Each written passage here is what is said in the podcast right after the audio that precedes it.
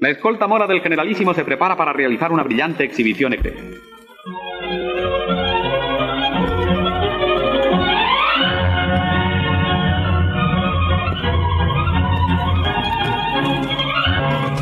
Al aire marcial de la escolta se suma su magnífico alarde hípico, un espectáculo grato a los ojos, lleno de ritmo y de armonía. Sin un error ni un fallo, los jinetes componen y recomponen una vez más el difícil laberinto de sus evoluciones.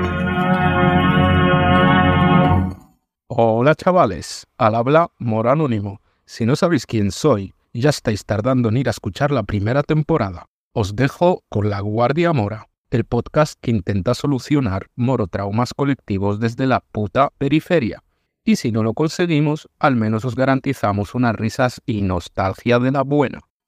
Mari Contreras, Rías, volvemos con La Guardia, hoy con Nuhadu Sukeina, Marino y Marisú, y venimos a hablar del Hugra, de los Hugra. Hugra siendo una de estas palabras que que existen en vocabulario magrebí o la marroquí o la del Magreb en general, pues como el shuma, como todas estas cosas que ya hemos hablado otras veces, pero bueno, pues el hugra. Entonces el hugra la traducen en general, bueno, como marginación, desprecio, opresión, humillación y tal, pero tiene como diferentes digamos, explicaciones o la contextos ¿no? en, los que, en los que ocurre. Entonces he sacado así como de varios libros y artículos como resúmenes de, sé resúmenes, pero explica en qué situaciones se desarrolla la Hugra.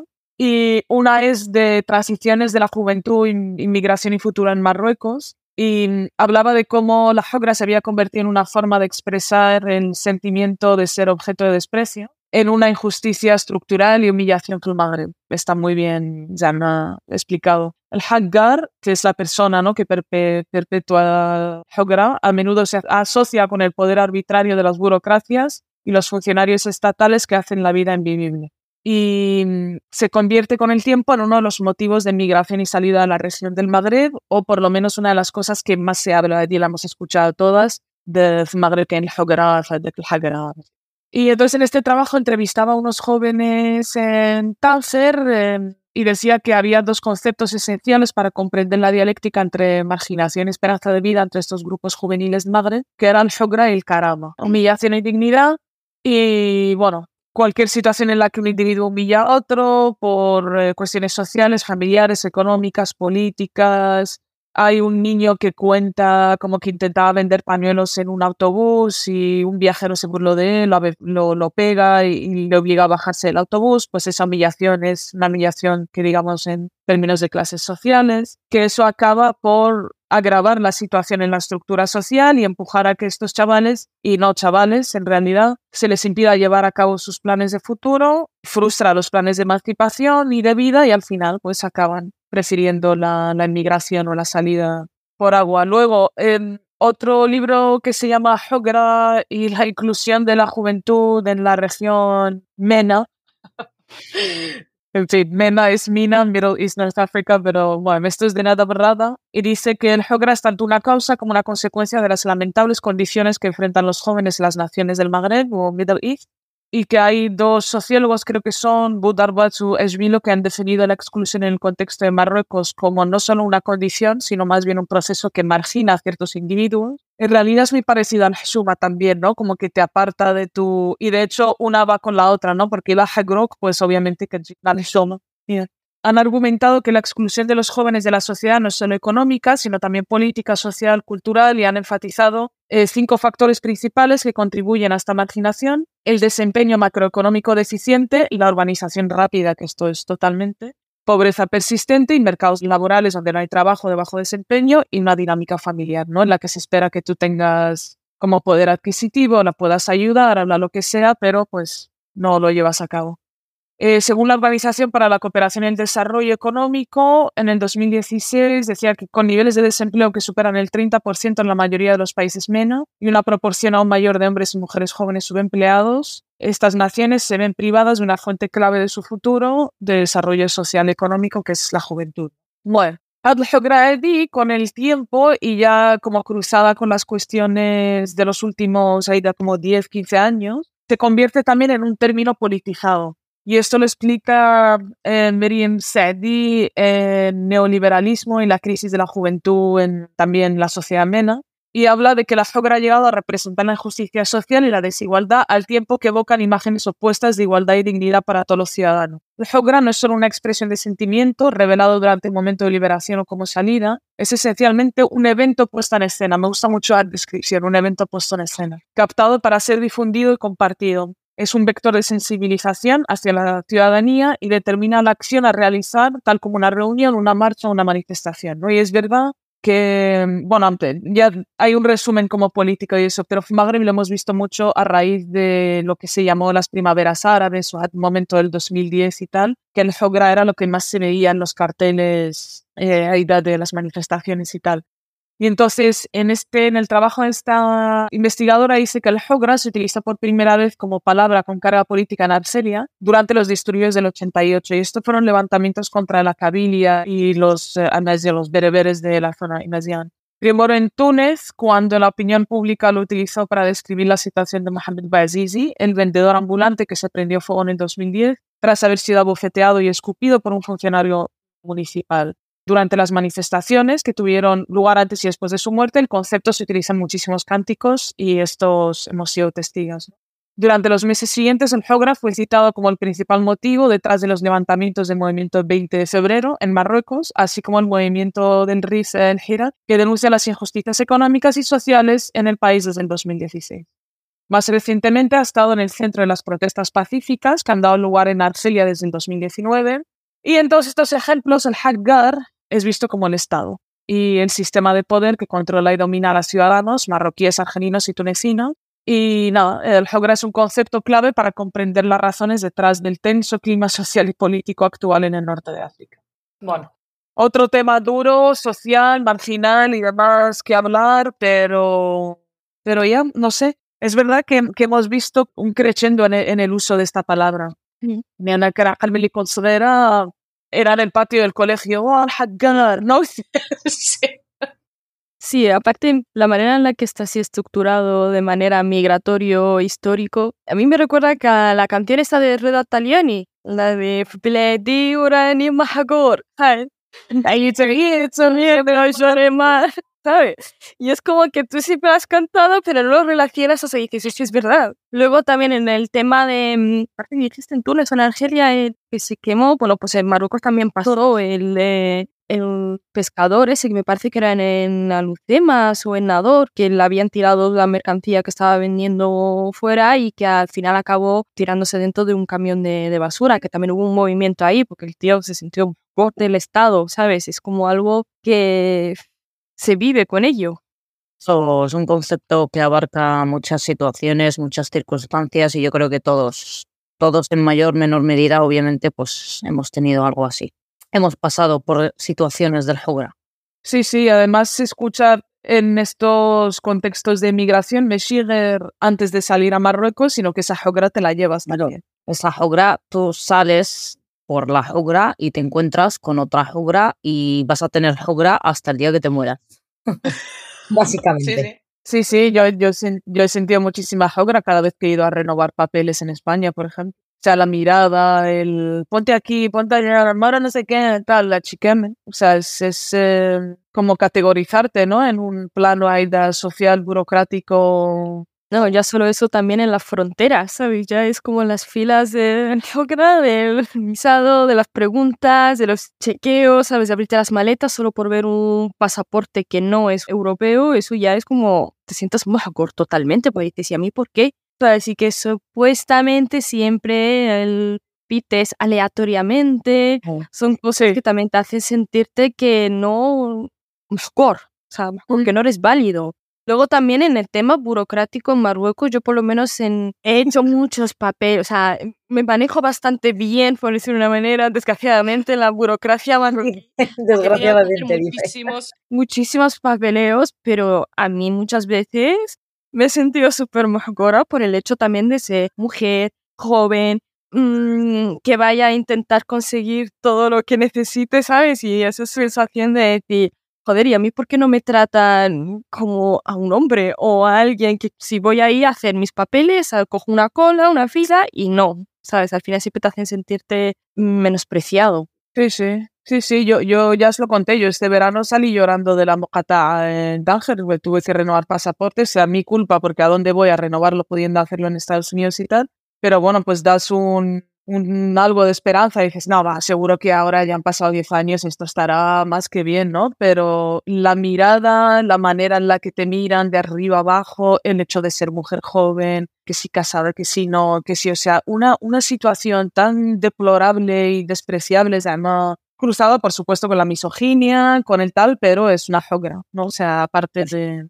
Es como un concepto que va, que también, que, que tiene una serie de estratos según como sea si eres mujer full magre, pues obviamente vas a tener ciertos, ciertas situaciones de alfogra diferentes a las de un hombre, diferentes a las de una persona joven, diferentes a las de una persona mayor y así sucesivamente. Entonces, si eres mujer, inmigrante, eh, mayor, pues ya eh, soltera, ¿sabes? Vas como acumulando más puntos.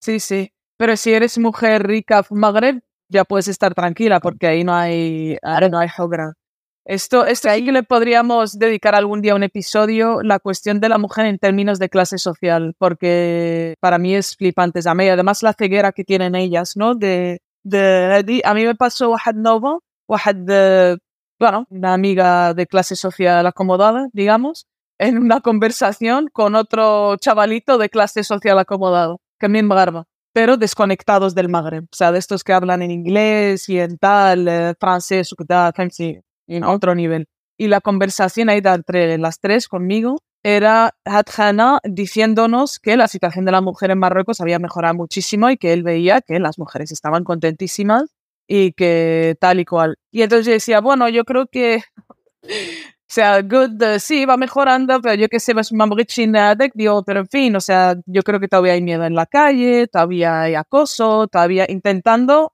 en fin, porque a estos hay que explicarles las cosas también a otro ritmo. Y no, nada, nada, nada. Entonces seguía y seguía. Entonces la otra tía empezó a decirme que el tipo tenía razón y que, que las mujeres en Marruecos, que, que de puta madre, que tal, claro, ella va con chofer, va con tantos, pues obviamente no vives el 98% de la realidad de las otras mujeres eh, que no trabajan para sus familias, que no, bueno. Viste, no, sin conversación, me salí y digo, bueno, ya todo trabajo, ya otro día hablamos, tal, porque no veía. Y al cabo de unos días hablando con esta amiga, le digo, ¿a ti te pareció bien el, el mansplaining abierto que te ha hecho este tío, ¿no? Como de decirte cómo es la situación de una mujer madre. Y encima de apoyar, ¿no? Y me dice ella, sí, yo luego, después de la conversación, yo le llamé y le dije, no hagas caso a Yasmina porque es como un poco radical. ¡Wow! ¿What? Eso es el Hogra. O sea, para mí era impresionante, ¿no? O sea, que una amiga vaya a tus espaldas a darle la razón al tío que no tenía razón por una cuestión de ceguera total, pues eso es el jogra entre mujeres mismas, o sea, sin ir... Pero es que es increíble, ¿cómo no puedes darte cuenta tú misma de la situación que estás viviendo? O sea, estás hablando desde el privilegio puro y duro, no opines, ¿verdad? Claro, claro. Claro. Y además me lo dices, o sea, cuán ignorante tienes que ser, ¿no? Como para venir a decirme, ay, it's not y luego me dicen, es que el pobre no ha tenido tiempo de aprender. Tío, vamos a... o sea, un tío de treinta y tantos años, es que, o sea, en fin, no me, me cabrea todavía, ¿eh? o sea, es un tema que no, que no he superado porque si era una amiga cercana y de verdad, ¿eh? o sea, como que me parecían como súper fuera de, de, todo, pero, pero esa es la situación. Bueno, en fin, solo un ejemplo de más allá de la administración. Elige, elige mejor a tus amigas. Sí, sí, sí, no, desde luego, desde Creo que toda la situación era un error porque tú estabas donde no tenías que estar. Sí. Básicamente. No estabas en el estatus social. No estaba en el estatus social, claro, yo he dicho, hijas de puta, yo que vengo de la de no tener chofers y no tener eh, ni papeles, ni yo qué sé. En fin ni salidas económicas, ni tal, era, ya, ya. Pero yo creo que lo que más me dio el jogra es que me lo contase, como que me dijera, lo lo se le va la olla. Es radical, toma ya. no lo voy a negar, pero... Yo creo que ese es el problema que existe en Marruecos, sobre todo porque hay diferentes realidades, porque a lo mejor ellos su realidad es tal cual, ellos no sienten ese cambio, o sea, sienten que hay cambio a mejor y que no hay hogra porque ven otra perspectiva, pero luego también hay otra realidad que es, son totalmente ciegos, porque no se ponen en lugar, o sea, no, no abren los ojos, porque luego, desde el punto de vista, el que está mejor, sí ve lo que hay detrás del Haggard, que realmente son la gente como que de otro nivel, porque ellos se hacen sentirse que son de otro nivel, pero la realidad varía bastante en ese aspecto. Sí, no, estoy yo ya, o sea, completamente de acuerdo, como que siempre es el de abajo el que entiende toda la dinámica social, económica y política, como África y Europa o como... Es que se obliga, ¿no? Se, obliga que ellos tengan que saber absolutamente todo para saber del estatus social que eres. Es como que hasta la propia sociedad te dice, tú eres pobre, tú eres mejor, pero tienes que saber por qué eres mejor, porque hay otro mundo que es Hagar, ¿sabes? Es como, no sé, crea mucha impotencia, muchísima impotencia. Yo sí, iba a decir, bueno, yo creo que a lo mejor tú, Yasmina, puedes sentirte un poco más identificada en este aspecto por, por nuestra educación en el colegio español. O sea, el hecho de que sales de, de, la secta que había y claro, tú te, te, hacían sentir que eras como de un estatus social súper alto porque sabías idiomas, pero luego llegaba la realidad de que te sentías mejor porque no sabías tu idioma del árabe. Eso era como ahí les dabas la razón, o sea, te sentías mejor, pero decías, y con razón que me siento. Sofía. Porque dices, ahora mismo me cuesta mucho leer el árabe o entender el árabe porque no supe apreciar que estaba en eso. Entonces, al igual que también podría haber sido Hagar en el sentido de que yo me sentía superior por el hecho de que sabía idiomas extranjeros. Claro o del hablar fuera en la calle, pues en español y que nadie me entendiera. Y era como, ay, yo me siento como súper guay, pero realmente no. en ambos ámbitos de que he sentido Hogra y he sido Hagara, sin darme cuenta porque he estado como ciega. Colonizado, colonizado, descolonizado. Situaciones de Hogra antes, cuando llevaba pañuelo, es que cada vez que tengo que decir que llevaba pañuelo, necesito que me pongan unas palmas de fondo.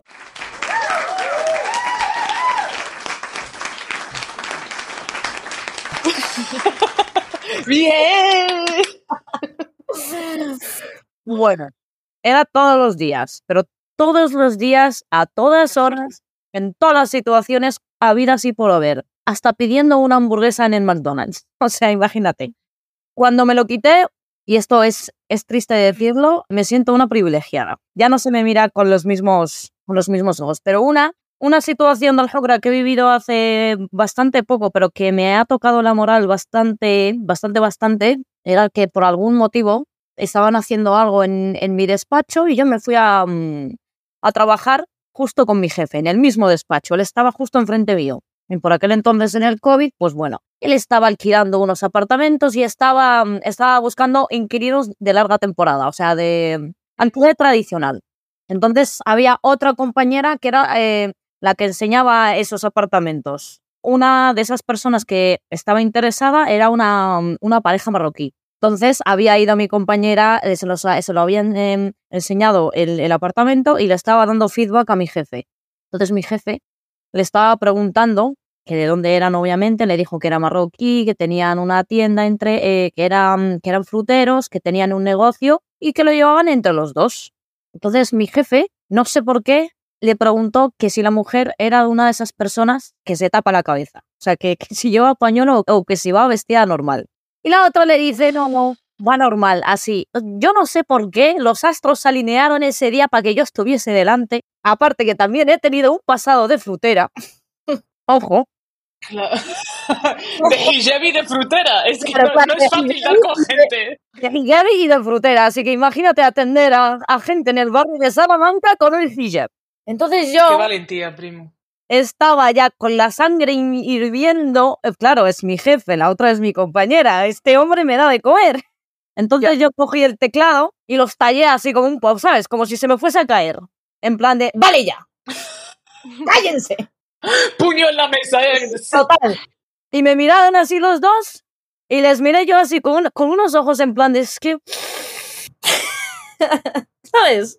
Qué fuerte. Nos dimos cuenta los dos, ellos bajaron la mirada y cambiaron de tema y yo seguía lo mío. Pero ya era como cinco minutos y dije, mira, me voy. Y me quedaba mucho tiempo aún para acabar mi jornada laboral. Y me fui. No volví a sacar, o sea, no he sacado el tema con él, obviamente, pero ya no es lo mismo. Es que creo que está para que la gente entienda de día del Hogra, porque no se te está humillando a ti directamente, pero creo que la Hogra siempre lleva esta cuestión de la impotencia de en la que se te interpela, Hechina parte de esta comunidad, ¿sabes lo que? Entonces el Hogra de sabiendo que tú estás ahí, ¿por qué sigue, se mantiene esta conversación? ¿No? Como que el invisible. Sabéis perfectamente que soy marroquí. Que sí, que soy muy blanca, pero soy marroquí, no os olvidéis. Mis padres lo son y yo, yo, obviamente, en consecuencia, yo también lo soy. Entonces, ¿qué coño estáis hablando de...? Claro, como si yo no estuviera... Claro, cuando estallé ahí el teclado, ahí hicieron clic, en plan, uy, ¿qué estamos diciendo? Es que además me encanta lo pasivo-agresivo, ¿no? Como- Una situación del Hogra, pero mm, acaba mejor, ¿vale? Es muy graciosa y es un, es un vocablo que sigo usando yo a día de hoy. Pues yo era pequeña y estaba eh, a la biblioteca que estaba justo al lado de mi colegio. Entonces subíamos por las escaleras mi madre y yo, ¿vale? Mi madre pues llevaba el pañuelo, entonces una mujer bajaba, una blanca, le increpó. Ah, no sé qué, de tu país. Entonces mi madre la miró así y le dijo, calla, giliputas. Mezcló gilipollas, hija de puta, y le dijo, cállate, giliputas. Entonces, a día de hoy, yo sigo usando esa palabrota, cállate, giliputas. Me encanta, me encanta, porque la respuesta es no solo callarle, insultar a la señora, sino que además comerte el idioma, ¿no? Allah, samla La tienes que patentar, ¿eh? Y ese, ese que no la, eh, la patenta. Patentamos Moromami y... Giliputas. Giliputa. Ah, muy bueno. Te hablan, tío. Ah, ¿sabes a quién vi? Deba, ahora que hablamos de esto. En a Hajar Brown, que colgó, ¿visteis un vídeo que colgó hace dos días? Ah, sí, has visto que estaba en la ópera y había una señora delante que es un personaje público. Yo creo que es Paz Padilla. No me jodas. Creo, creo, creo, por lo que, por cómo, porque justo, o sea, yo vi en el vídeo, ahí justo abajo en el buscador ponía Paz Padilla polémica al velo. No me he enterado qué pasó. O sea, he visto a, a Hajar que la invitaron a, esta, a la ópera que iba a Lipsa, ¿no? Eso, o sea, a ella la invitan al fantasma de la ópera y tal, como personaje influencer y esto. Y va con su hermana y las dos van con kaftán, con lipsa. Y además me gusta mucho el vídeo porque dice, nos han invitado y ponía ir de etiqueta y esta es la etiqueta que yo conozco. Y la tzekshita, el, el kaftán es precioso. Fantabuloso Sí, ha quedado. Exacto, y entonces se ve que nada más sentarse, ella y la hermana, alguien detrás, ella dice una mujer, personaje público, pero ella dice, eh, sé que eres personaje público y, y ya daré contigo. O sea, creo que si fuese Paz Padilla Marofa, llamado ya Marofa, ¿no? ¿Anes había alguna política o algo así? Ya, pero es que Paz Padilla ha tenido como mucha Fachita. temas eh. Eso lo he dicho yo. Habrá- hagan ustedes Ya, Mujer, mujer, total, la que está detrás, según dice Azar, empieza a como hacer comentarios sobre mujeres con hijab y no sé qué, como fuerte, ¿no? Para que, se, para que Azar la escuchase ella y, la hermana. Y, y no sé qué, y no sé qué, de repente dice, a ver, yo lo siento, pero yo es que soy islamófoba. Ella, como openly, ¿no? Y por qué van así, no sé qué. Y de repente, ya como que Azar la mira un par de veces a ver si entendía a y de repente esta señora le toca a Azar, Aida la llama, y cuando se gira le dice la señora, ¿vosotras vais a actuar en la ópera también por cómo vais vestidas? Qué fuerte. Sí, sí. Y no sé, o sea, más, más movida, quítate el velo, no, sé- no sé qué más le dijo, me está el vídeo en su TikTok y en Insta. Eh, sí. Y es, mira, no sería una profesora que tuvimos en el Insta. ¿Te imaginas? De que hablamos con lo seguro. La izquierda cultural de los porros. la peor. El Salvador Blanco amigo. El, la, la feminista, ¿eh? El aliade. Fue la liada. Ah, o, o Hazard decía que se había sentido humillada, o yo creo que la palabra que quería usar era porque O sea, vas sin molestar a nadie, te invitan, vas preciosa, estás en la ópera. Y luego ya dijo que le pidió a la gente, a los encargados, que la cambiasen de sitio y la cambiaron de sitio y todo bien. Pero pues ya es un comentario de mierda que se ha tenido que tragar esta chica, que se ha ido sin comer ni beberla a ver la ópera. Un comentario violento, pues ya sabríais cómo hubiese respondido yo. Con otro comentario más violento. A mí me hace mucha gracia este discursito de yo soy islamófobo, pero luego hago supuestamente lo que lucho en contra. Entonces, si estás en contra de que una mujer se ponga el velo libremente o lleve una vestimenta, entonces también la estás. ¿Sabes? En plan como...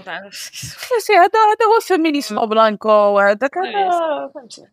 Hegemonía de mierda. Y esa, esa es la, lo que lleva a la sogra, ¿no? El, el forzar a las hegemonías y a las este episodio va a ser muy difícil que, que acabemos con risas, menos lo de filiputa.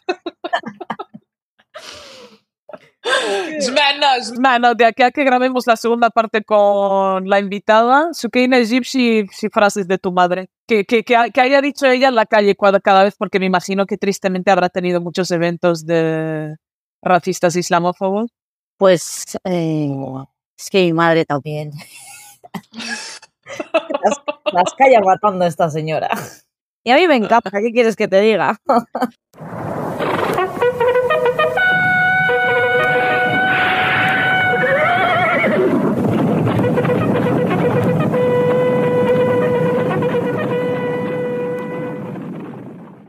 Y volvemos con la segunda parte de la Guardia Mora. en esta parte está con nosotros Hajar de Tánger y Acuartelamiento Valencia. Pena Hajar. Hola a todos, un placer estar aquí con vosotros y muchas gracias, chicas, por esa oportunidad. معلوم عادي أكبر opportunidad من هنايا بريميو سوندا كوناني premios ondas. bueno, vamos a seguir hablando del Hogara, tanto en Magreb como en España, y en fin, hemos tocado como varios puntos, pero antes de seguir, enseñó un audio de Moro Anónimo, que hace mucho que no nos manda, y obviamente el Hogara sí tiene algo que decir.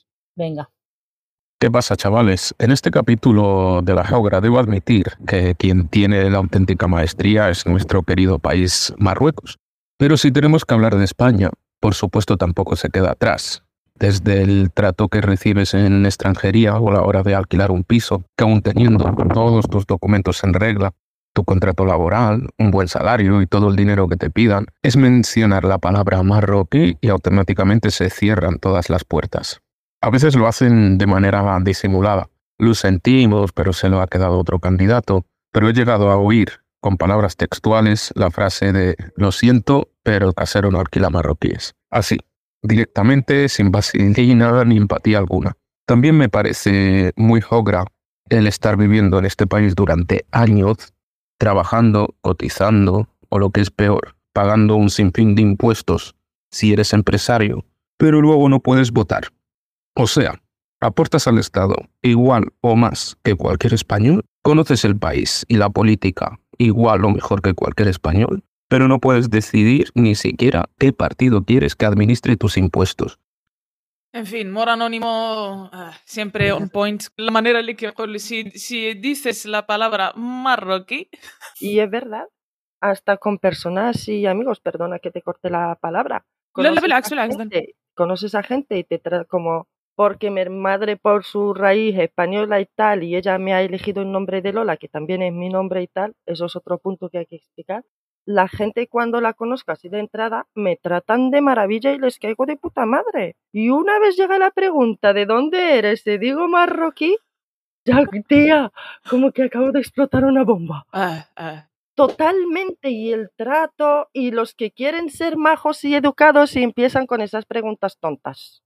De que viniste. Sí, primero no pareces marroquí, que No, a mí mis amigas, mis amigas me dicen, tía, nos olvidamos de que eres marroquí. Más cuando sueltan tonterías y comentarios, como dicen ellos, sarcásticos o humor negro, ah. a lo que llaman el humor negro. Ah. Eh, digo, tía, es que soy marroquí. Es que se nos olvida. Es la primera vez que voy a oír a alguien decir que es, tía, me he olvidado de que eres marroquí por unos instantes. O algo así por el estilo y se me ha olvidado.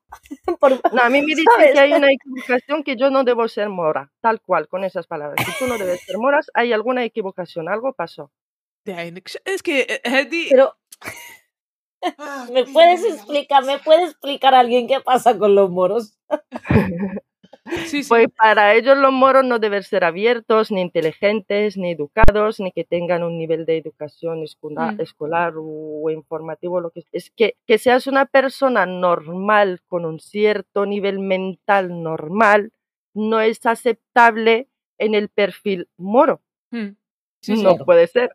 Sí, sí, es, es una hagra de mm, no, no dejarte pertenecer a lo moro porque para ellos no tal, entonces que harjuk, hume que harjuk de tu no propio origen. cumples no cumples el estereotipo Exactamente. Tú encajas con nosotros, así que no eres de allí. No, pues no, soy mora y marroquí Mm. y con orgullo. Sí. اجي وما كيبداوش يهضروا معاك زعما también como con porque yo esto sí lo he visto no los verbos el vocabulario زعما lo hacen más fácil para que puedas entender porque eres mora o بحال الا زعما تسينا بحال شي معوقه ولا فهمت o explicarme cada palabra, o están de broma, o alguien suelta algún chiste y no me hace gracia, es que porque para ellos no lo he entendido.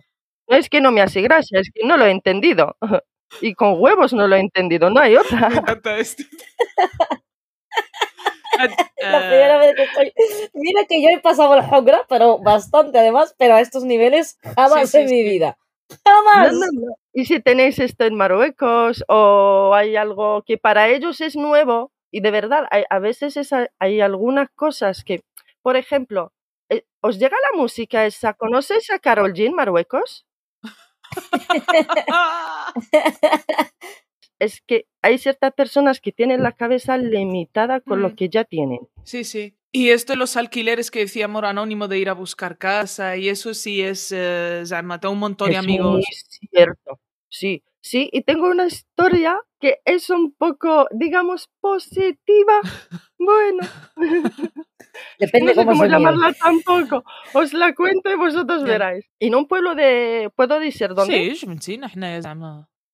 en un pueblo de Cuenca, la alberca de Záncara, que estuve ahí trabajando y para presentar la solicitar la residencia y todo eso, y estaba buscando alquiler.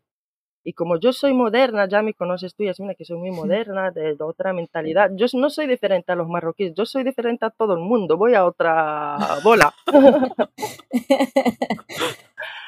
Eh, Estaba buscando alquiler y era muy complicado. Solamente encontraba o se me ofrecían almacenes donde bebían los pobres marroquíes que trabajan ahí en el campo, que es un almacén de Qué 100 fuerte. metros cua- cuadrados donde duermen 100 personas, Qué fuerte. colchones en el suelo. Tal. Hasta que conseguí un chalet. Me llegó la información de que se alquila un chalet y tal y que tenía un buen precio que yo podía permitirme. En un pueblo son baratos. Cuando estuve hablando con la hermana de la dueña, me dice, pues normalmente nosotros no alquilamos a los marroquíes, que mi hermana lo, lo construyó con gusto, no sé qué, la, la, la, la, la, la, la, y es algo muy de alta gama, ba, ba, ba, ba. Era muy bonito el chalet, pero yo me esperaba una mansión con tanta exageración. Mm. Y luego me dice, pero no, a ti te veo diferente, hablas español, pareces moderna, te vestes como nosotros. Espera, voy a llamar a mi hermana y hablar con ella. Llamó a su hermana, tía, y le estaba diciendo, mira, tienes que darle la oportunidad a la línea y a verla. Te digo que no es nada la típica mora, ¿eh? Que está bien vestida, es como nosotros, se parece mucho a nosotros. Uy. Como que ser moro, que, que, que- es que yo me quedé mirando y no podía, ¿sabes lo que es? Que me enfadé tanto conmigo misma que no podía decirle nada porque me hacía falta Mm. donde vivir y tienes que tragarlo con una puta sonrisa. Esa, esa es la hogra, o sea, creo que no hay mayor definición que lo que acabas de decir, Femsi, de sé que está mal, debería responder, pero no puedo porque lo necesito. O sea, tengo que vivir, tengo que alquilar, entonces ya está. No me queda otra. Pasa el tiempo, alquilo el chale que me costó como una entrevista para ser gobernante del país y tampoco creo que dura tanto. Para alquilar el chalet, dos o tres semanas era de, de, de, de negociaciones. Y de ahí como que querían crear una amistad conmigo. Y yo no soy tonta, llevo ya tantos años en este país y ya sé cómo va la cosa. En general, en la vida ya sabemos cómo va la cosa. Lo que querían era ser la amiga, pero la, la, la, la marroquí que nos va a limpiar la casa, que nos va a cosas. Por ejemplo, una vez me invitan, me dice, eh, Lola, vienen unos amigos a cenar y tal, no sé qué, vente con nosotros, estás invitada y no sé qué. Le he dicho, ah, pues gracias, eh, voy a organizarme y si puedo voy. Me dice, pues vale, pero vente dos horas antes, así me ayudas a limpiar la casa, a preparar la cena, que no sabes hacer esos platos vuestros marroquíes. ¿Pero esto qué es, tío? Es que had el jur'a, ¿no? La, de, de, la audacia de decirlo sin ningún filtro ni ningún... حيت بالنسبة لي ما كاين حتى error في الconversación هذه. Deliberadamente. No, no si lo tomas mal, eres tú la sensible y la que te ofendes rápido. Qué fuerte, tío. es que aquí te provocan y si reaccionas, eres una persona agresiva. Sí, sí, sí, sí, sí, sí, ofendido en una conversación de... De un caso me acuerdo que se hizo eh, bastante viral aquí en España porque mm, era un, un, chico que fue a alquilar una habitación marroquí él lo denunció, le dijeron que sí, tal y cual, pero al verle le hicieron como la X. Pero claro, una de sus amigas estaba ya en ese piso, entonces lo denunció su amiga. Cuando lo denunció su amiga, ya se hizo súper viral y no sé qué, y no han querido alquilar a mi amigo marroquí, simplemente porque es marroquí, es un chico trabajador, estudia, bla, bla, bla, bla, bla, bla. ¿Se ha hecho algo? Yo no sé nada del chico, vosotras seguro que tampoco. Nada. Sí, sí también lo de ser marroquí tiene como varios niveles, ¿no? Si eres tío marroquí, hay un tipo de jogra específica que va hacia la violencia y que te tienen miedo, que pero si eres mujer es otro tipo de jogra. Si eres más tonta, eres más, eh, más objeto, más eh, con posibilidad de abusar. Eh, Exactamente, eso te va a decir. La mujer al menos dicen que se está limpia, la follamos. Mm. A mí se me ha dicho eso en la cara. No sabían que yo era mujer no, no sabían que yo era mora, no sabían que yo era marroquí y estaba en el parque sentada y, los, y pasa una chica y le dice el otro, ah, otra vez una puta mora y le dice, bueno, por lo menos está limpia, nos la follamos. Como y luego empezaron a hablar como que los musulmanos en las guerras, no sé qué, tienen derecho de violar a las mujeres, la la la la la la la la. Me quedé escuchando y llegó un momento que de verdad quería hablar con ellos, pero me di cuenta de que no van a pillar nada, no van a entender nada y voy a crearme un problema por nada. No, además es peligroso, Ana, mucho O sea, ¿qué coño? Yo llego a un punto, tía, que no me da miedo. Fíjate que cuando vivía en los pueblos era complicado el transporte. Así que muchas veces llamas a alguien que tiene coche, le pagas algo y te lleva de punto a punto. Mm. Así que llamé a uno que se suponía que lo conocía. Le dije, si sabes de algún amigo tuyo que tiene coche y quiere ganar, quiere ganar pasta, estoy tirada en tal sitio, viene a recogerme. Bueno, esos tíos intentaron al final, vinieron borrachos, drogados, intentaron. Hay también algunas personas nuestras que te da vergüenza tú misma decir que pertenece a nosotros, ¿eh? Bueno, yo sabía defenderme, era cosa muy, muy, muy, muy fea y muy gorda y muy peligrosa, no es el caso ahora, pero supe defenderme. Llega la policía, denuncié todo. La policía se comportó conmigo de maravilla, pero como era en otro pueblo, yo pertenezco a otro, me tenía que ir a la Guardia Civil o algunos, sí. Al día siguiente me fui. ¿Sabe lo que me dijo el Guardia Civil que me atendió ahí? Le llevé los documentos que me dio la policía y tal, de que ya hemos presentado una denuncia y una declaración, pero la tienen que llevar ellos. Como yo vivo en ese pueblo, pues son ellos los responsables de gestionar ese tema. Y le comenté que eran dos chicos, que yo pide el coche para pagarlos porque no era otra opción y tal. Intentaron secuestrar, abusar, robar. Me respondió tía con tal palabras. Como en un momento le dije, como solamente tenía 20 euros lo que me quedaba y lo único que se llevaron, me dice, joder tía, sois moros entre vosotros, a mí no me rompen la cabeza por 20 euros. Ah, es que tío. Y te juro que no he podido hacer ni trámite ni nada. No me dejó. Lo único que le he dicho, mírame, yo no he vivido por 20 euros. A mí me da igual, yo sé defenderme, pero estos chicos, si conmigo han intentado eso, Dios sabe lo que van a intentar con mm. otra y no sabrá defenderse. He venido por eso. denuncia? Nada, te lo juro que nada.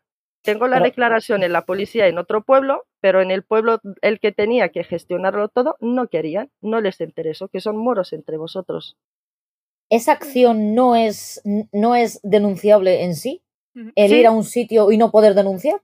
Sí, pero yo en su momento no estaba ni bien informada, ni tenía residencia, ni alojamiento, ni dinero, ni, ni, ni, ni, y ya sabemos cómo funciona el tema.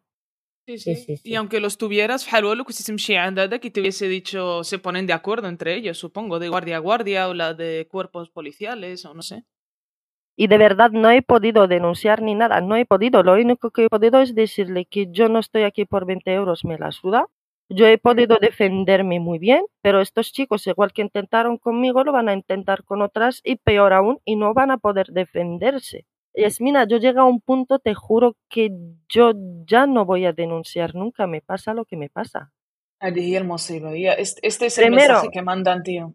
Primero, porque cuantas más denuncias tengo se ensucia mi historial, aunque soy la víctima, y tampoco ganas nada. Y te torturan. Te torturan de verdad.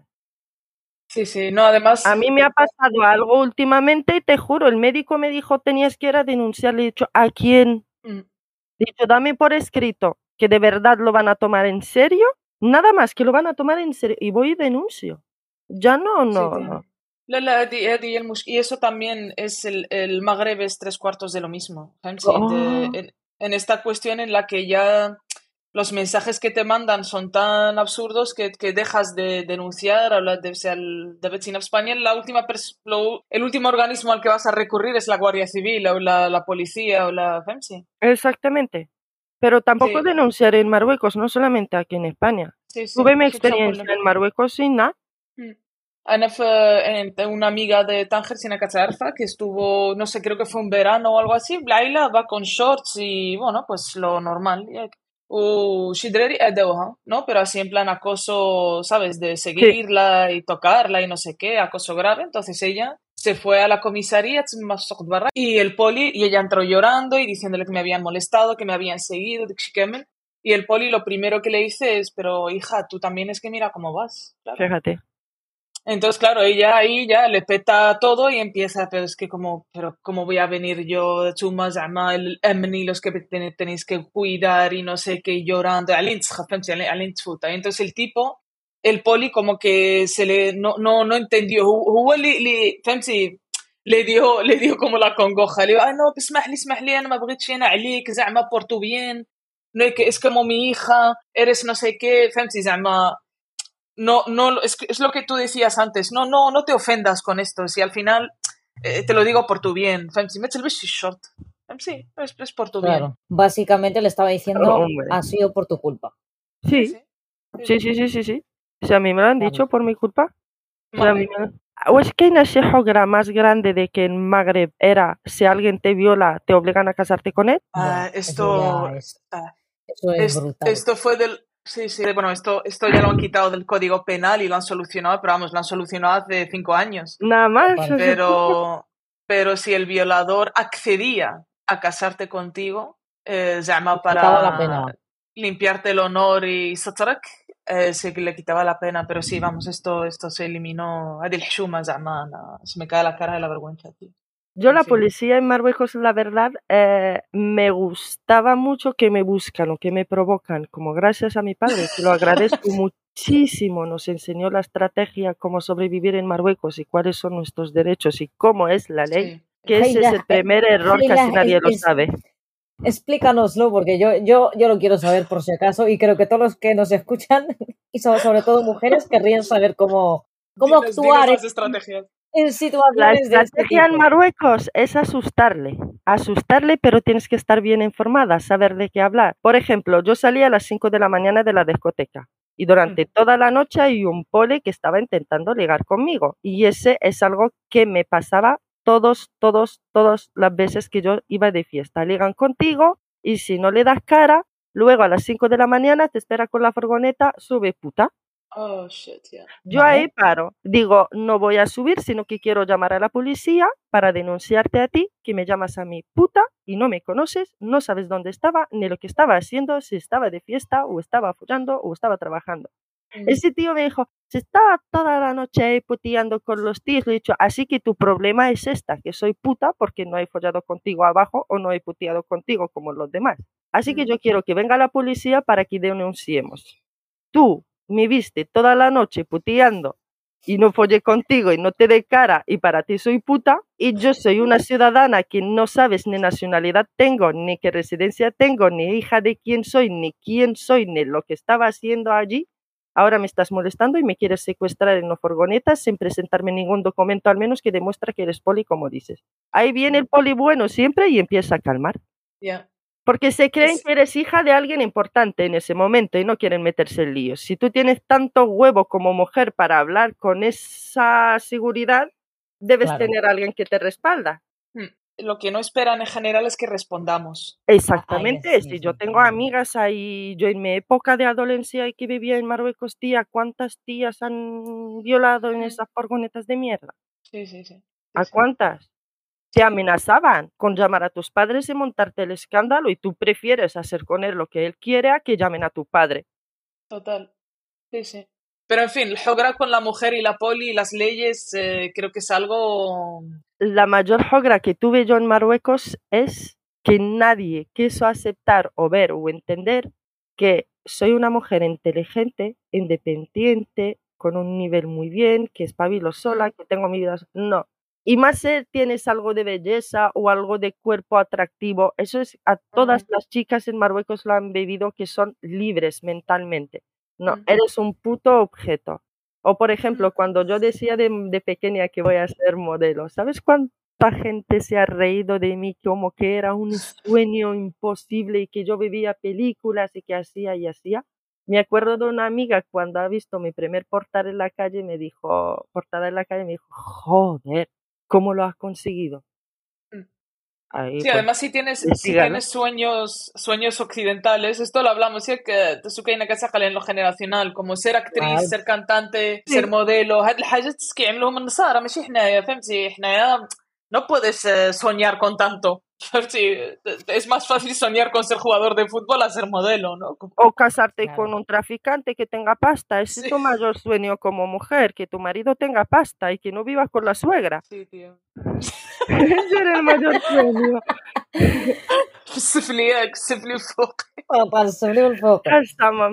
Pero si tú hablas de... de... A mí me llamaban Shatahad Beran. porque salías por la noche y se te ocurría bailar en No. los bares de No, porque hacía la danza contemporánea, el Bollywood dance y el- la, la- la danza contemporánea. Me llamaban eso- Shattahad Beran. وباش عرفتيني انا شطاحة في البيران أبير مشان Beran. شفتيني من من الجامع لا بحق هو راجل tiene el derecho.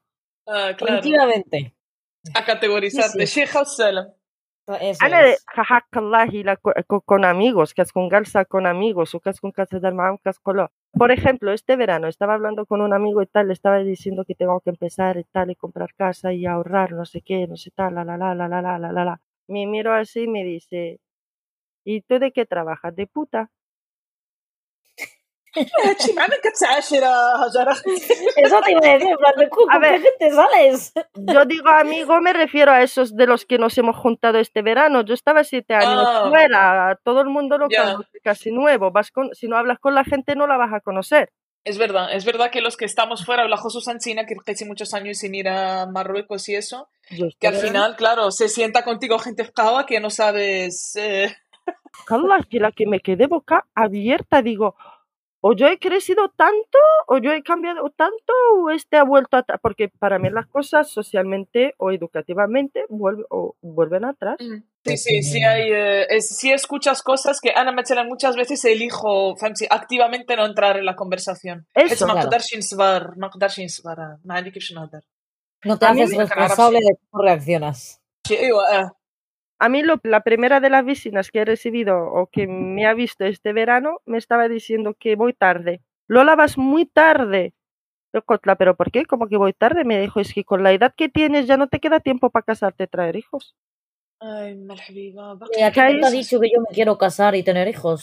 Pulsala, se lo he dicho. Katla, ¿te quieres seguir ahí tirada con los eh, españoles? Es que si vienes mm. aquí, eres una puta mora, y si vas a Marruecos, eres la, la, la, la chinjahenam, la que se va al infierno.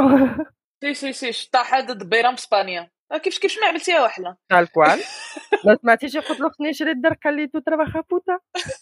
Así que para la mujer es la única manera de conseguir dinero, tiene que estar el hombre o con su polla o con algo. Sí, sí, qué otra forma, ¿no? No vaya a trabajar Claro. o estudiar o lo que sea, ¿no? Como qué loco. Eh, je Y vous tener crois, un- tú, Dixie. Hajar, ¿quieres hablar de esa parte? A la croire. Eh, buf, Ah, uf. I know. Sí, porque es el peor de los temas, porque primero, si no tienes papeles, no tienes trabajo, y si no tienes trabajo, no tienes papeles. Ahí ya te matas tú para conseguir una de las dos. Pero ya en los trámites, como dijo vuestro amigo en la grabación, de que es verdad, en extranjería hay muchísimo racismo, muchísimo maltrato y mucha, muchísima, muchísima jagra. De verdad. Por ejemplo, la última vez que renové mi residencia, yo tenía una abogada, desde que llegué tenía una abogada. Pues resulta que la abogada no hacía nada de su trabajo, lo mínimo, lo mínimo, lo mínimo de su trabajo hacía, siempre tenía que hacer yo después el trabajo. Sí, y voy a extranjería y me dicen que te falta tal papel, te falta tal papel. Siempre tenía esos problemas porque ella no hizo su trabajo bien. Cuando aparté la abogada y empecé a llevar y gestionar mis documentos yo misma, porque ya aprendí cómo van y lo que hay que tener, empecé a tener problemas con ellos. Te dan un documento donde te dicen que tienes cita tal día y te ponen que necesitas traer tal papel, tal papel, tal papel. Tú llevas los documentos que te han pedido y vas en tu cita y te dicen que te falta el otro documento. No me lo Mm, pones. sí. Mi hijo, Sí. pues tú deberías saberlo, ni siquiera debería ponerte yo esto. Venéis aquí tan tontos y no sé qué, y te insultan. Y te insultan, de verdad que te insultan. Lo mío es más suave porque se acostumbraron a mí. Yo me registré en la misma extranjería y voy renovando al día de hoy a la misma extranjería. Ya sabían que yo no me callo porque llegué al punto de decirle a un tío, si eres racista no debes trabajar con extranjeros. Cambia de puesto. Tal cual he dicho. Aquí no puedes estar porque aquí solamente tratas con extranjeros. Y si tanto te agobian, no por nuestro bien, sino por el bien de tu salud mental y para que estés bien y que no sufras tanto, cambia de puesto. Sí, por su bien, no, pues somos una mierda nosotros. Nosotros somos una mierda, pero por el bien del Señor, que vale mucho más que nosotros, que se vaya a trabajar y trata con su gente. He visto a padres, por ejemplo, que tienen tres, cuatro niños que sean de cualquier otro país, que vienen de, y más si son árabes, más que cualquier otro, si son árabes o son más de África del Sur. Les he visto hablar tan mal con los padres porque no saben el español, porque acaban de llegar, porque tienen guerra o algo en su país, no saben nada, ni, ni- han leído, no saben escribir. Y les hablan tan mal con que tienen que saber el idioma, hijo de puta. Tú no has vivido la guerra en tu vida y tuviste que salir así en un clic y a ver si llegas o no llegas.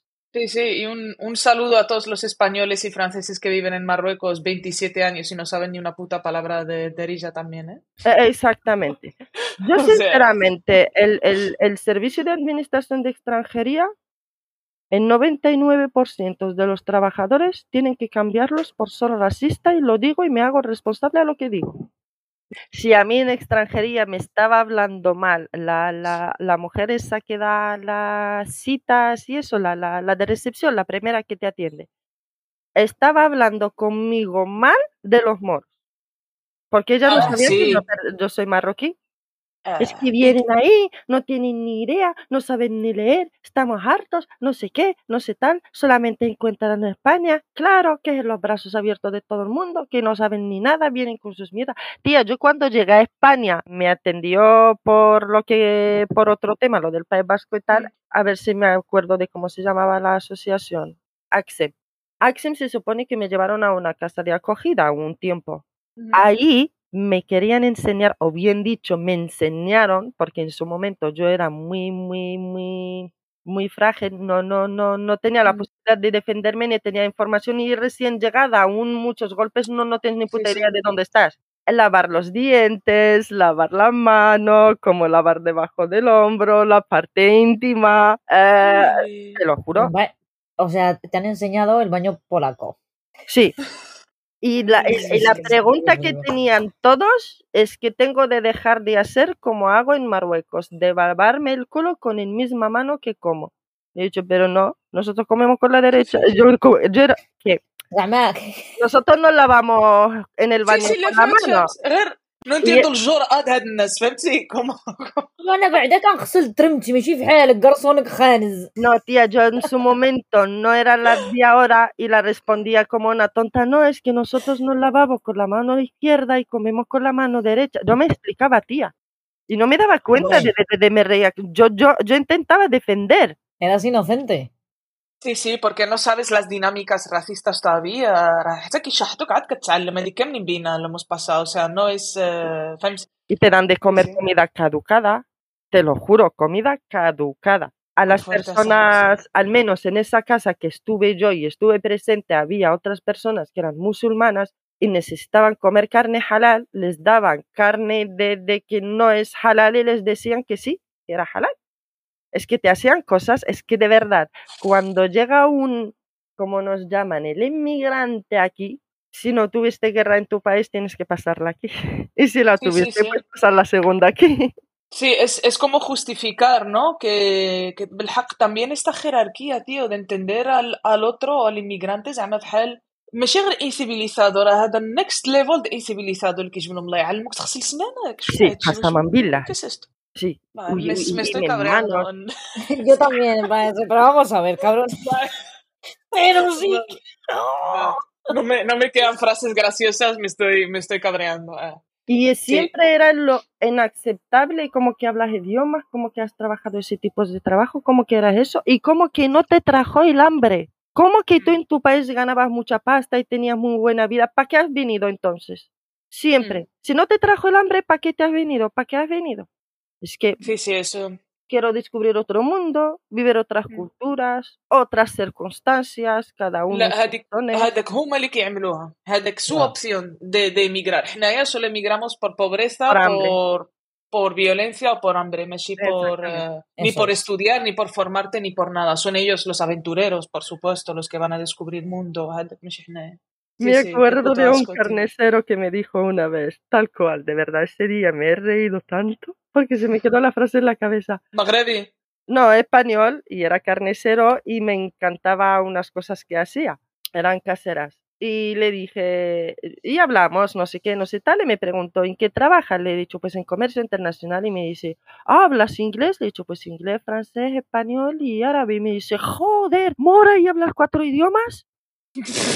Lo miré con una cara y le he dicho, a ver qué te duele más, ¿cuál es el shock de ser mora? ¿O los idiomas? ¿O dónde está? Le he dicho, ¿que hablo cuatro idiomas o de ser mora con cuatro idiomas? ¿O dónde está el shock? Es que dónde, claro, ¿dónde exactamente te has quedado pillado? Que te despillo. Pero se ha quedado pillado en todas. Entonces, y ese como que me respetaba, ¿eh? Ese tío como me respe- se suponía. Se supone. لا لا. es que es verdad que te hacía la pregunta ماشي زعما باش ي- باش يحقرك ولا No, يهزك no, no, بالنسبة no, لي de en verdad serio. Mendicho. Yo esa frase la oigo muchísimo, muchísimo, Sí. muchísimo. Dije, Sí, sí. joder, que como que yo no soy nada comparado con, o- comparado con otra gente que tenemos en Marruecos, que gente... es que si vamos a investigar quién lleva en ese mundo los puestos importantes y ya se vamos a hablar de... Pero a mí, sinceramente, ojalá y llegamos a un momento que empezamos a tratar a la persona por la persona, por quién es, por cómo es, por cómo trata. Ni su raza, ni sus creencias, ni su religión. imposible Nada. Ni tus padres, ni tu trabajo. ¿Tú quién es?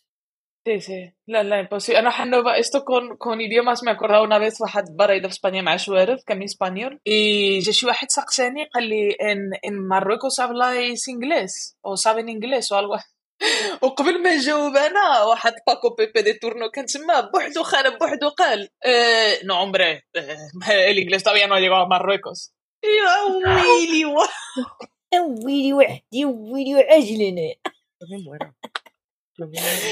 Leo, vaya, vaya boca chancla, ¿no? Como hablar antes de primero, respondo yo a nivel del Lula. Y la otra, los magrebí, yo soy la única mora de la, de la escena, hablo yo primero. Y luego a China, voy a chatar, pero la agencia la tengo yo.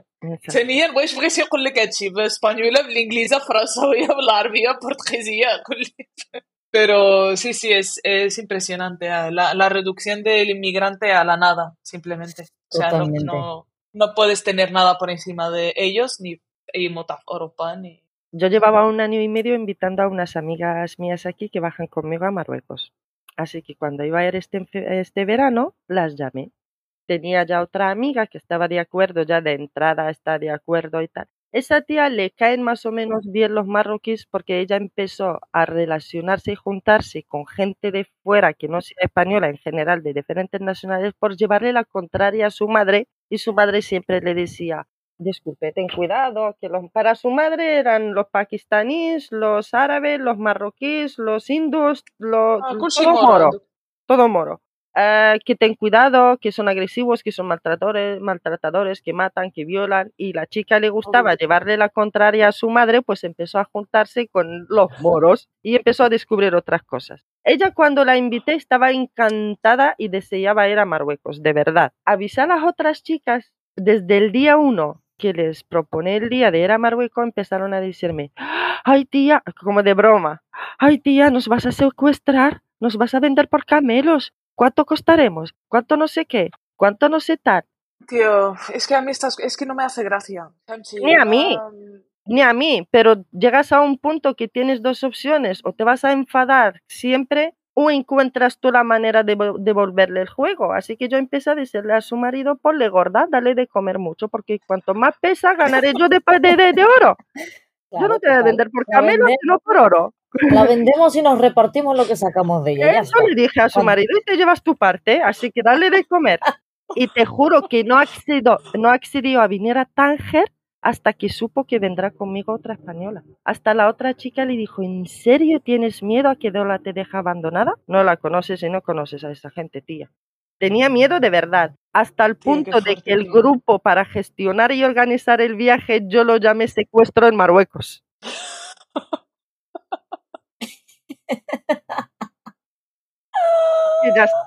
Tienes que darle vuelta a la cosa, si no te vas a enfermar. Sí, sí, sí. شوف الحجرات فين كتوصل Y con esa Sí. misma chica estábamos hablando una vez y me dice, es que vosotros los moros creéis que cuando llegáis aquí la llu- con la, eh, cae de enero como lluvia. Le dije, tía, sí? hola, soy mora y sabes que no me trajo el hambre ni la pasta. Es que tía, me olvido de que eres mora. آه. خصك تقول لها gracias زعما كتسنى Ah, ah, llama- oh, qué bonito. Me han subido el nivel, tía. اكزاكتو بور فين بور فين رجعت بورقعه ما بقيتش مورا أنا. De verdad, de verdad, sí, suerte. sinceramente. Aquí, el Hagra, vivimos en Hagra en nuestro país por ser mujer. Yo la he vivido siempre por ser mujer, pero aquí en España la vivo por ser mujer y por ser marroquí. Y obvio, para ellos soy musulmana, lo sea o no. Por ser marroquí, ya eres musulmana, ya eres terrorista. Y más con lo que está pasando ahora. Sí, sí, sí, sí. ¿no? Como que vas. Llegaron a decirme tal cual que normalmente ellos suelen tener cuidado con personas como yo más que con las personas que llevan velo y barba, porque con ellos ya saben de qué van.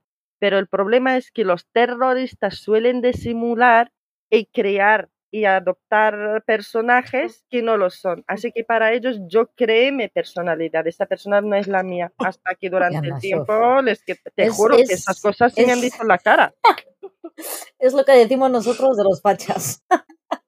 Un impresionante flamear de pañuelos y una ovación atronadora acogieron la presencia de Franco en el balcón principal del Palacio de Oriente. Con él salieron su esposa, los príncipes de España, los presidentes del gobierno y de las cortes, miembros del gobierno, el alcalde de Madrid y otras personalidades. El flamear de pañuelos, las aclamaciones y los gritos de Franco, Franco, Franco duraron varios minutos antes de que su excelencia el jefe del Estado pudiese hacer uso de la palabra. Interrumpido constantemente por los vítores y aclamaciones, Franco pronunció unas palabras en las que dio las gracias al pueblo allí congregado por la serena y viril manifestación de desagravio. Todo obedece, añadió luego, a una conspiración masónico-izquierdista en la clase política en contubernio con la subversión comunista terrorista en lo social, que si a nosotros nos honra, a ellos les envilece. Estas manifestaciones demuestran, por otra parte, que el pueblo español no es un pueblo muerto al que se le engaña. Terminado su discurso y ante las insistentes e interminables aclamaciones de la multitud, el caudillo tuvo que asomarse al balcón por seis veces consecutivas.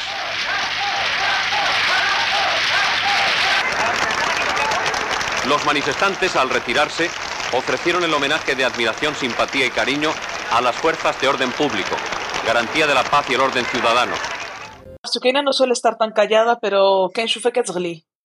Es que, es- es- es que estoy, estoy. Yo es que ah, hubo una época en la que me he reprimido bastante, pero ha llegado un momento en el que di un clic y ya me daba ya absolutamente todo. Si te tengo que mandar a la mierda, aunque no te conozca, aunque seas mi jefe, mi compañero de trabajo, lo voy a hacer y voy con todas las consecuencias hasta el final. Pequeños ejemplos, como ir por la calle, por ejemplo, y que me llame mi madre, habla en el metro, le da igual, y no cogerle la llamada, porque claro, voy a hablar en árabe, me van a ver con cara rara. Ahora espero la ocasión a, que est- a estar en el metro para llamarla y empezar a hablar en árabe. Y me empieza, y es empezar, Alu, espérate, porque el Alu se creen que es francés. Y ahí empiezo. Sí. Y se giran todos así. Y yo me giro así a verles, uno por uno, todos los que me han puesto ojos, a todos se la devuelvo. Ya está. Me da igual. Se piensan que soy una blanca, pero cuando empiezo a hablar, bueno, que me se giran. Sí, sí. ¿Quién coño Sí, está hablando en árabe? Pues yo. Exacto. Ahora, si quieres, bájate en esta parada, porque yo no lo voy a hacer. No, bien hecho, de verdad. Muy bien hecho. Esto que has dicho creo, creo que es importante, lo de reprimirse. O sea, ¿no? sobre todo Flul, me estás en España, la universidad y eso. O sea, me daba miedo el momento en el que me preguntasen de dónde era. porque كنعرف غير نقول المغرب او هذاك كل شيء كيتبدل y, y yo no o sea en ese momento no entiendes bien las dinámicas فهمتي علاش بنادم كيهضر معك في شكل ولا ما بقاش كيهضر معك بحال في الاول o porque ha cambiado algo pero te, te reprimes total o sea no enseñas nada que pueda Total, dar totalmente. una No- pista no de sí No, no, ¿De yo dónde decía que puedes soy de venir? Francia. Hubo un tiempo en el que decía que soy francesa. No Sí. podía decir que soy marroquí, era imposible. Y luego me Sí, sí. cuenta de que se vayan a la mierda. El que no me acepta, me la suda. Ya está. Sí, sí, pero no solamente Guerra Hnay, en plan de yo he visto a mis padres también. Mi padre nunca se ha dejado barba, nunca se ha puesto una gilaba en la calle, ni para tirar la basura. Para tirar la basura se cambia de ropa y va a tirarla. No vaya a ser que se piensen que es, eh, que es terrorista o, o mi madre igual, en plan de. No, prefieren ponerse ropa, entre comillas, más occidental y ir con el Sí. perfil bajo, con Sí. el perfil más bajo posible. Sí, sí, o sea, intentas no llamar la atención eliminando todos los, tus rasgos culturales o la, tus prácticas. Totalmente. ¿Para, ¿Para qué? Para no sufrir el jugra. De verdad, condenado sin ser delincuente.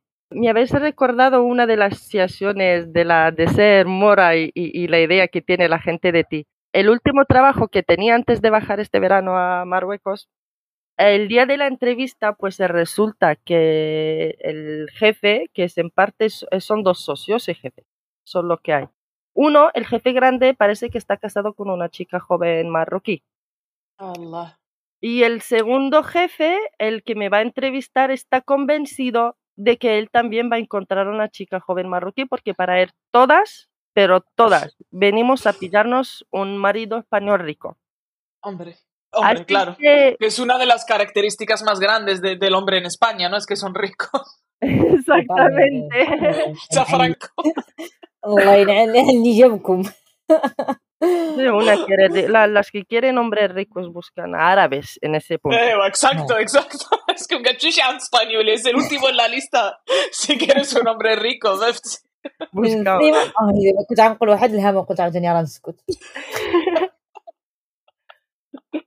A menos que vivan en Marruecos, porque los que son pobres españoles اللي كيمشيو للمغرب كيرجعوا يتاجرين. Ah, فهمتي؟ sí. Ya pueden ponerse متعلمة في دار, ya pueden tener una casa grande. Entonces hay que... المهم زيد هذا. en la entrevista estábamos hablando y tal, y de repente, en, muy, en un tiempo muy corto, el tío desvió la conversación de profesional a personal. Y me Mm. pregunta, ¿con que si tengo pareja? Le dije que no. Y me dice, pero seguro que muchos van detrás de ti. Tal cual. Le dije, obvio, soy un ser humano. Antes que nada, ganado antes que nada, soy un ser humano, pero lo más importante es lo que quiero yo. Y me dice, ¿y tú qué quieres? Yo, pues trabajar y tener una estabilidad en mi vida, no quiero nada más. Me dice, sí, sí, pues seguro que te hace falta dinero. De hecho, si no, ¿para qué busco trabajo? Me sobra tiempo. Pues es que tampoco me sobra tiempo. Y me dice, no, es que mi socio está casado con una chica marroquí, no sé qué, no sé tal, la, la, la, y empieza a contarme la historia de su socio. Y le digo, ah, pues felicidades, me alegro, espero que, estéis, que estén viviendo en amor, no sé qué, no sé tal. Yo haciéndome el tonto, aunque sabía dónde va a llegar, pero me interesa el trabajo al mismo tiempo. Y en un momento me dice, bueno, diciéndome tonterías como esa, en un momento me dice, es que las chicas guapas como tú que saben venderse tan fácil me asustan porque luego no hay nada. O sea, que mucho ruido, pocas nueces. Exactamente. Picando habla. Exactamente. Yo le dije, a ver, primero yo no he venido a vender belleza, yo he venido a venderte inteligencia y capacidad para llevar ese puesto de trabajo, el que estás ofreciendo a usted. Y mi belleza no tiene nada que ver en ese sentido. Y me dicen, pues sinceramente, yo estaría encantado de invitarte a comer ahora mismo. Te juro que me puse tan nerviosa que empezó a temblarme esta parte de la mejilla. Y él me dice, ¿qué te pasa? ¿Te has puesto tan nerviosa? Le digo, hombre, yo vengo para una entrevista de trabajo y tú estás intentando ligar conmigo diciéndome qué pasta, qué novios, que no sé qué, y me quieres invitar a comer y a rechazar tu oferta, parece que no me vas a dar trabajo, pues sí que me pongo nerviosa porque ya sé cómo actuar. Y ahí me dice, pues me voy a comportar contigo y voy a darte la oportunidad de una prueba mañana. En los meses que duré trabajando en esta empresa, todos los putos días me tiraban los tejos. Qué asco, tío. ¿Por qué? Porque ser mora. Y descubrí que yo no era la única, que todas las chicas marroquíes guapas, jóvenes que trabajaron ahí tuvieron la misma entrevista. Y te tiene ahí trabajando por a ver si caes algún día. Mm. Está seguro sí. él de que va a tener su mora. Por hacer su fetiche, ¿no? De Total. fue la Gail Fasagi, es, es impresionante. Y además, a tu forma, Eddie, de te, te voy a hacer un favor y te voy a dar una prueba. Exacto. También, eh, Femsi. Sí, al día de mí. Cuando termina la prueba, llámame. Al llamarle me dice, y no era una prueba, era que la responsable del equipo me explicó más o menos cómo va el trabajo, de qué va. Y le llamé y le dicho, pues está todo muy bien y tal, a mí, si me queréis, yo estaría encantada de trabajar con vosotros y tal. Y me dice, ¿y qué tal fue? Y le he dicho, la verdad es que es de bastante fácil el trabajo. Empezaste a hablar así, me daste tanto miedo y creía que tengo que construir cohetes o no sé qué, pero para mí está pillado. Jódete, cabrón. Y era así, porque llevé la prima, la prima extra, cuando superas no sé qué tal objeto, me la llevé el primer mes. Así que te jodas. Ah, A ver, a ver si tú hablas que hablo yo y has estudiado lo que he estudiado yo. Me encanta lo de perdón. Total, la empresa que has tardado en construir años la hago yo en una semana. Te lo juro, ese trabajo para mí lo que es de tienes que conseguir cargas y conseguir el camión que va a llevar carga internacionalmente es lo más fácil que hay, que tienes que negociar. Pues llevamos toda la vida negociando hasta para el aire que respiramos.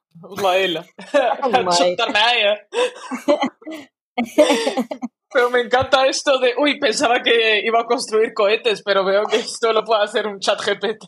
De verdad, es que lo, he- se lo he dicho a propósito, para que se joda y que sepa con quién está tratando.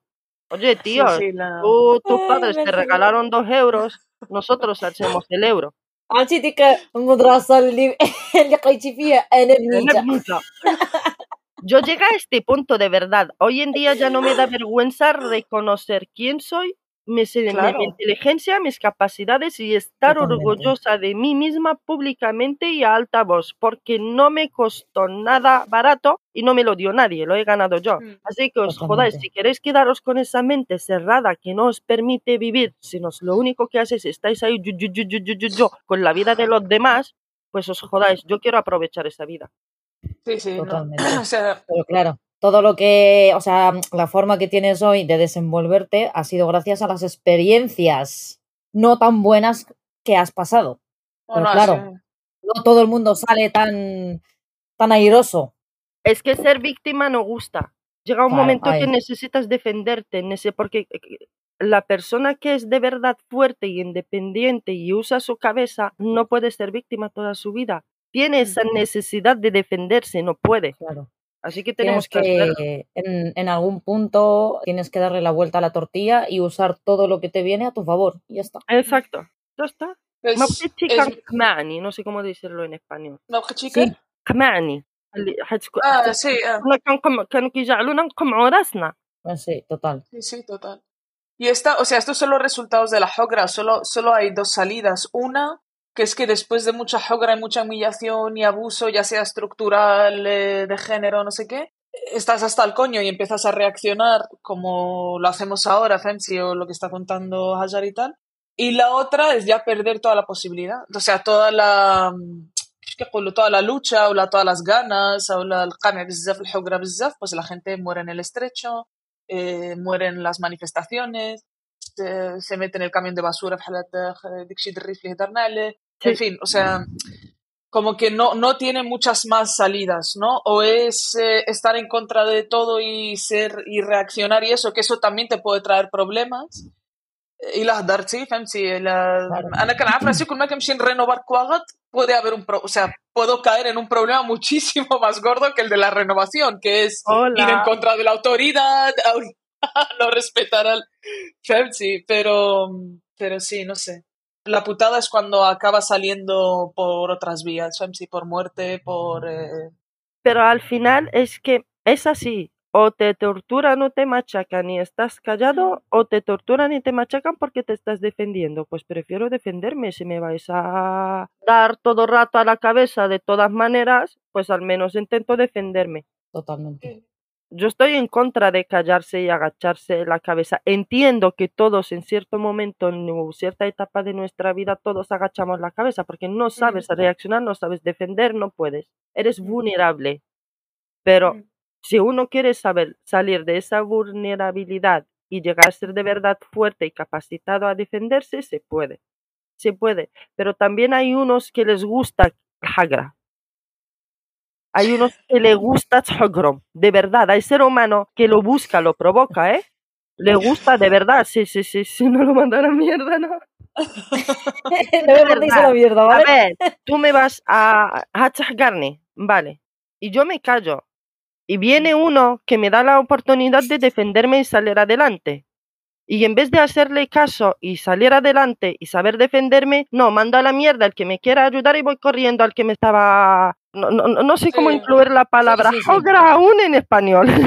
Por eso, por eso lo estamos diciendo en árabe y lo hemos explicado al principio porque es una palabra igual que el shuma, igual que el hauma, igual que el gorba, que son cosas que están en el dialecto del Magreb o Exactamente. Y entiendo que son los miedos o las necesidades o tal la que te hace ir en contra del que mm. te quiere ayudar y ir con el que te está maltratando o torturando. Pero yo mientras hay una cabeza bien y capacitada para pensar y analizar, no hay excusa. Sí, porque el Hogra también, también es un mecanismo de control psicológico y eso, o sea, también es una forma de maltrato si ocurre dentro de parejas o el entonces entiendo por dónde va, sí. Lo deja claro el dicho marroquí de Hostia, Esto, dicho. No voy a hacer ni el esfuerzo en traducirlo, se queda aquí. es verdad, hay, hay en ciertas culturas te educan a aceptarla, te preparan a aceptarla y vivir con ella. Y eso es un gran error. Como nosotros, yo creo que es cultura, a las mujeres no nos educan, nos preparan como si estamos en un pasando la mili de que te preparan para el jogra de la sociedad, de la familia, de tus padres, de tus hermanos, hasta de tu marido. Y en caso tengo una hermana en Marruecos que es, que es un ejemplo muy grande, y Yasmina la conoce muy bien a lo que es el Hogra, que es una mujer muy chapalante, muy inteligente, ha logrado cosas increíbles por ser viviendo en Marruecos. Y al mm. día de hoy, al día de hoy, le pueden golpear y pegar por ser como es. Al día de hoy. Sí, sí, sí, si llevas la contraria mucho tiempo, sí, claro, alguien que de verdad, y tenía que aguantar y tragar tanto, yo le doy chapo, de verdad, a ella le doy. Sí, la, igual, el, el geógrafo magreb es, claro, si eres, si eres mujer, si eres pobre, si estás hombre, o sea, mm, faqir, druish también vas a estar mejor. Eh, o sea, las jerarquías, las clases sociales, el, esto es, es muy, muy marcado. Sí. a nivel. La única manera de no recibir el Hagra en Marruecos es de tener pasta y pertenecer. Tener pasta. Ya si tienes pasta, pasta da igual a lo que perteneces. Y si no tienes pasta, hacer que tienes pasta. Sí. Con las ah, estrategias. el posage. Total. El postureo, pero en ese sentido.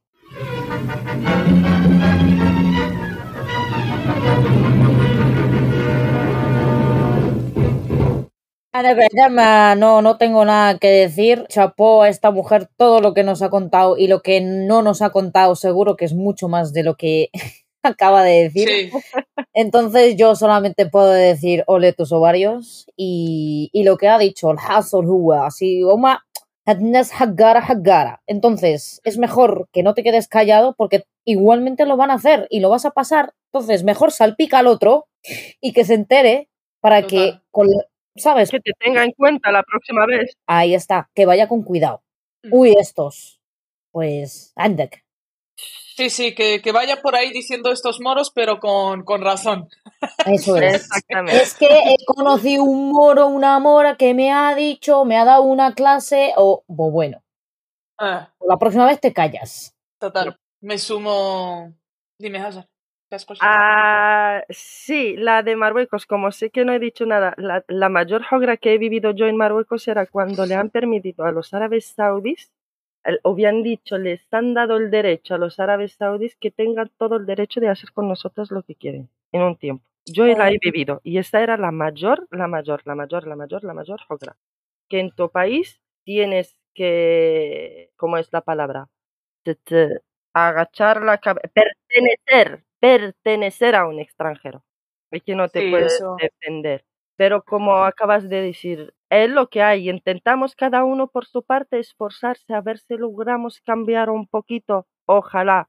Y algo se va a cambiar seguro, porque si, si, si hay tres, en algún momento llegarán a ser cuatro y cada vez más gente de otra cabeza. Lo que tenemos que hacer ahora mismo, que digo yo, es que conseguir estrategias para sobrevivir y Ajá. ojalá que encontramos un hueco, una oportunidad de dar aunque sea una pizca a la siguiente generación de que eso es malo. Preparaos desde ya a ir cambiando esa mentalidad. Totalmente. Sí, creo que con esto podemos cerrar el, el mejor consejo posible. Hajar Lola, muchas gracias, tía. Y, y me sumo también a lo que decía Sukaina, que tus historias, Ana Dixi, dije que vinieras porque sé que, que, que tienes que sacarlo y que la gente sepa los niveles a los que podemos llegar, Hemsis, además de, de, este tipo de humillación, no sé, moral, ética, humana, como por supuesto violenta, bueno, no sé. Y, y no hay mejor eh, consejo que decirle a la gente que hable, o sea, que reaccionen, que Exactamente, y más tenemos más posibilidades hoy en día. Gracias a vosotras, chicas, de verdad, por esa oportunidad. Y ha sido un placer, de verdad, porque es más o menos el tema que me interesa hoy en día todo lo que es el desarrollo humano o el desarrollo social. Y ir en contra de esa mentalidad que nos destroza y encontrar que cada vez hay, hay más gente que se atreve a hablar, que se atreve a, a decir lo que no quieren que digamos Mm y que me dais la oportunidad de pas- participar, eso es una maravilla. para mí. Gracias a ti هاجر و- واي اي تيما اخر جاك في بالك بغيتي تهضر وهذاك مرحبا غير قلنا التيما حنا ما عندنا شغل ما كاين غير ابيسوديو تاخذ Hecho, pues Total. en este caso hay un montón de temas. ¿Sabes? Hecho, Podemos luego hacer vamos baile, hablando. podemos hacer otro de shejas o algo así. que ya hicimos. Lo baile de bar. El baile del bar. El baile del Los, bar. los الطاحة. Lo de Sotaja, jolín. Ser modelo, actriz y bailarina en Marruecos y trabajando en el turismo. حمقتي حمقتي Y era jefa de un cabaret encima. حمقتي مكلونيشي الحمد Neri, لله neri, neri, neri, neri. فلتي من الداعش صاحبتي دابا من غير قسما بالله ملي كانوا غيطرطقوا موفين انا كنت خدامه تما العائله ذاك النهار سبابك يا صاحبتي De verdad, te lo juro. Yo آه، que. تينا. انا بعد دائما كان كيقول لي لا ما قتلوكش على فمك ما يقتلك حتى واحد نقول له بعدا على إلا قتلوني على فمك lo sepáis todos. exactamente Por exactamente eso es- está bien haber dejado este episodio grabado por si pasa algo. Lájate, lájatecom, lájatecom. En fin, vale, nada, que muchas gracias chicos, chicas, Dreris, Moromamis por escucharnos. Eh, Lola, marhaba marrajara y, y ya está. Ya, Ay, eh. Hala, estaba por culo, venga. A hacer la jogra a otra gente. A correr Eso que es. ancho es el riff. Hala, chao, chao, frasco. Venga, chao.